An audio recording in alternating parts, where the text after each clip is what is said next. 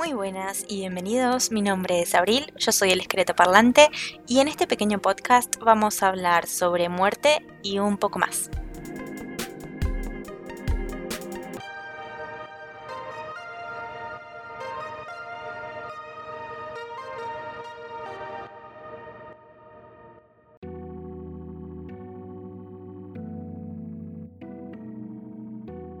Tengo que confesar que es la primera vez que hago algo similar a un podcast, por lo que la organización, o sea, la génesis de estos audios, tiene mucho trabajo detrás. No tanto relacionado a la infraestructura, a la locución o a mis pocas habilidades editando, sino al tema que es transversal, la muerte.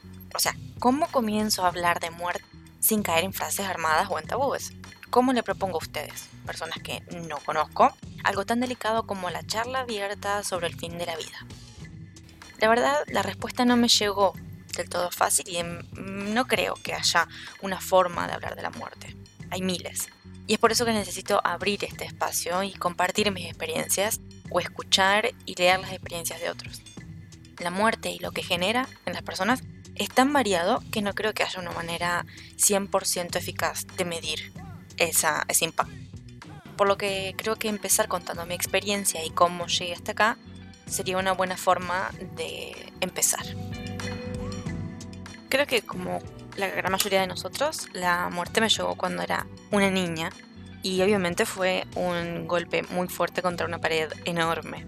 Fue la primera noción de que había algo completamente inexplicable, irremediable y más potente que cualquier otra cosa que había visto hasta ese momento y que creo que hasta actualmente no, no hay nada más irremediable y más potente que, que la muerte. Mi abuelo paterno había fallecido y yo tenía 8 años. No recuerdo bien si en ese momento me dijeron lo que había sucedido, pero sí me acuerdo la frase, vamos a ver al abuelo, y luego de un viaje directamente a encontrármelo a él dentro de un ataúd. Obviamente no era lo que esperaba de visitar a mi abuelo en ese momento.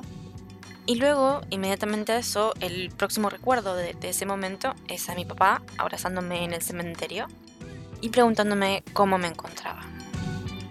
Siempre me pareció sorprendente que siendo él el que estaba en esa situación, siendo él el que había perdido a su padre, me preguntara a mí, una niña, en ese momento, cómo estaba. Pero ahora que soy grande entiendo que en ese momento mi papá tenía nociones sobre el fin de la vida que una niña de 8 años no iba a tener nunca y que le iba a costar mucho llegar hasta, hasta ese punto de entendimiento, ¿no? Creo que después de, de ese evento fue que comenzaron a cambiar las cosas en mi vida y que sobre todo empezaron ataques de llanto al son de no me quiero morir, quiero que me entierren con vos. Mientras la agarraba a mi madre y le tiraba los pantalones y la abrazaba desesperada. Desde ahí no fui nunca más la misma. Y ahora mirándolo de lejos, creo que, que fue ese primer contacto con la muerte lo que me empujó hasta acá. Pero para nada es el, el todo del viaje. Al poco tiempo se me murió mi primer mascota, y creo que la lloré más que a mi abuelo.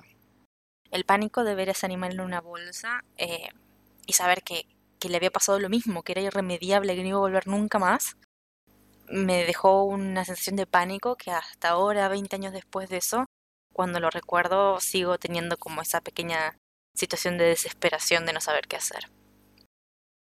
Al tiempo, mm, más o menos un año después, falleció mi bisabuela y la visión del cuerpo delgado de ella, que se veía casi como una momia a lo lejos, ella acostada dentro del ataúd, creo que en ese momento me dio pesadillas y actualmente me sigue dando escalofríos, es algo que no creo haber podido superar muy bien. Luego de eso pasó mucho tiempo hasta que volví a encontrarme con la muerte. Pero siempre me llamaba la atención. Me da intriga saber qué piensan otros, o incluso saber qué pienso yo. No he encontrado como una respuesta a qué pienso yo sobre la muerte. Y sobre todo me da intriga pensar cómo es que todos vivimos tan tranquilos, bajo la noción de que hay un fin inexorable, ¿no? Hay un fin que, que no se puede evitar. A finales del 2014, una amiga se quitó la vida. Por cosas del momento, yo tenía la amistad de esta persona eh, como por sentada, ¿no? La había tomado como que nuestra amistad estaba perfecta y no, no pasaba nada, las dos estábamos bien. Eh, me encontraba así pidiéndole atención a personas que directamente no querían ser mis amigos, como que en vez de prestarle atención a mis amigos que ya tenía, estaba luchando por la amistad de personas que no querían compartir su tiempo conmigo, por lo que creo que no escuché lo suficiente a veces las cosas que ella me decía. Es una sensación de culpa que es inherente al duelo, ¿no? Que, aún tengo. No pude llegar al servicio fúnebre de ella Sí llegué al cementerio y lo único que pude ver fue un ataúd introduciéndose a un nicho. Desde ahí me prometí nunca más dejar a mis amigos de lado y a su misma vez nunca más forzar cosas con personas que evidentemente no querían estar conmigo. Y por mucho tiempo me costó entender que ella ya no estaba más. A su vez también me di cuenta de que para mí es necesario ir a los funerales de las personas que se van, porque si no los veo físicamente en esa situación, mi mente no logra después ubicarlas donde deben ir, ¿no? Ese deben, entre comillas, es como que si no siempre los estoy esperando. Poco después encontré a Caitlin Doughty, una directora funeraria norteamericana que me inspiró muchísimo. Ella es partidaria de hablar sobre el death positive o literalmente el positivismo frente a la muerte y me abrió la cabeza. Me puso muchas cosas en claro, sobre todo me hizo darme cuenta que mis intereses no son morbosos ni turbios y fue ahí donde tuve la primera vez la idea de querer ayudar a otros.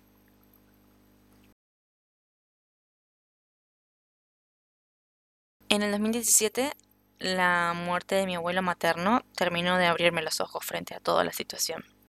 El duelo por, por él llegó dos años antes de su partida porque nos enteramos que el cáncer que tenía era terminal.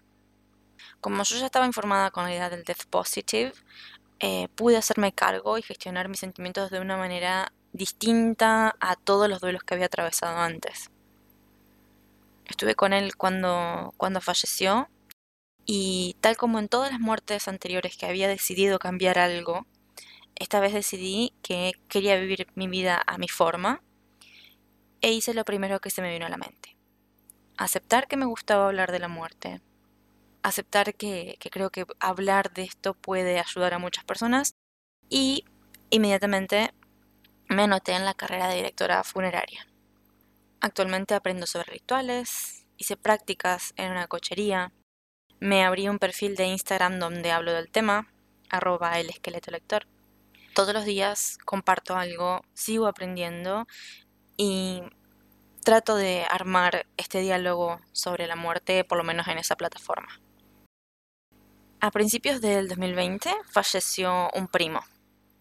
Él tenía mi edad y había sido mi compañero de vacaciones de verano durante toda mi infancia era cosa de todos los veranos vamos a tal lugar a visitarlos y yo estaba siempre muy contenta porque sabía que iba a compartir el verano con él.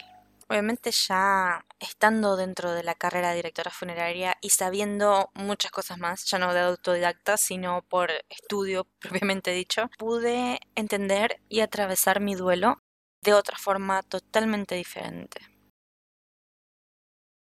Como pudieron escuchar, todas las experiencias cercanas a la muerte eh, me trajeron hasta acá. Y como todos, seguramente y lamentablemente voy a tener que atravesar muchas otras pérdidas. Pero creo que haberles contado esas experiencias es la mejor representación de lo que quiero hacer en este podcast. Este espacio es para compartir, es necesario, el intercambio es necesario. No tengo la verdad absoluta, y no pretendo tenerla. Como ya dije y no me voy a cansar de repetirlo, es, es un espacio para compartir y para escuchar todas las campanas. Espero que les haya sido útil este primer encuentro, espero sobre todo que les haya gustado este primer encuentro. Eh, si quieren compartir en otras plataformas, me pueden encontrar en mi blog, El Esqueleto Lector. Me pueden encontrar en mi Instagram, donde más estoy activa, eh, arroba El Esqueleto Lector. En Twitter, Esqueleto Lector solo. Y si no, acá, en el próximo encuentro, que espero sea pronto. Em, gracias por haber escuchado y nos vemos en la próxima. Chao, chao.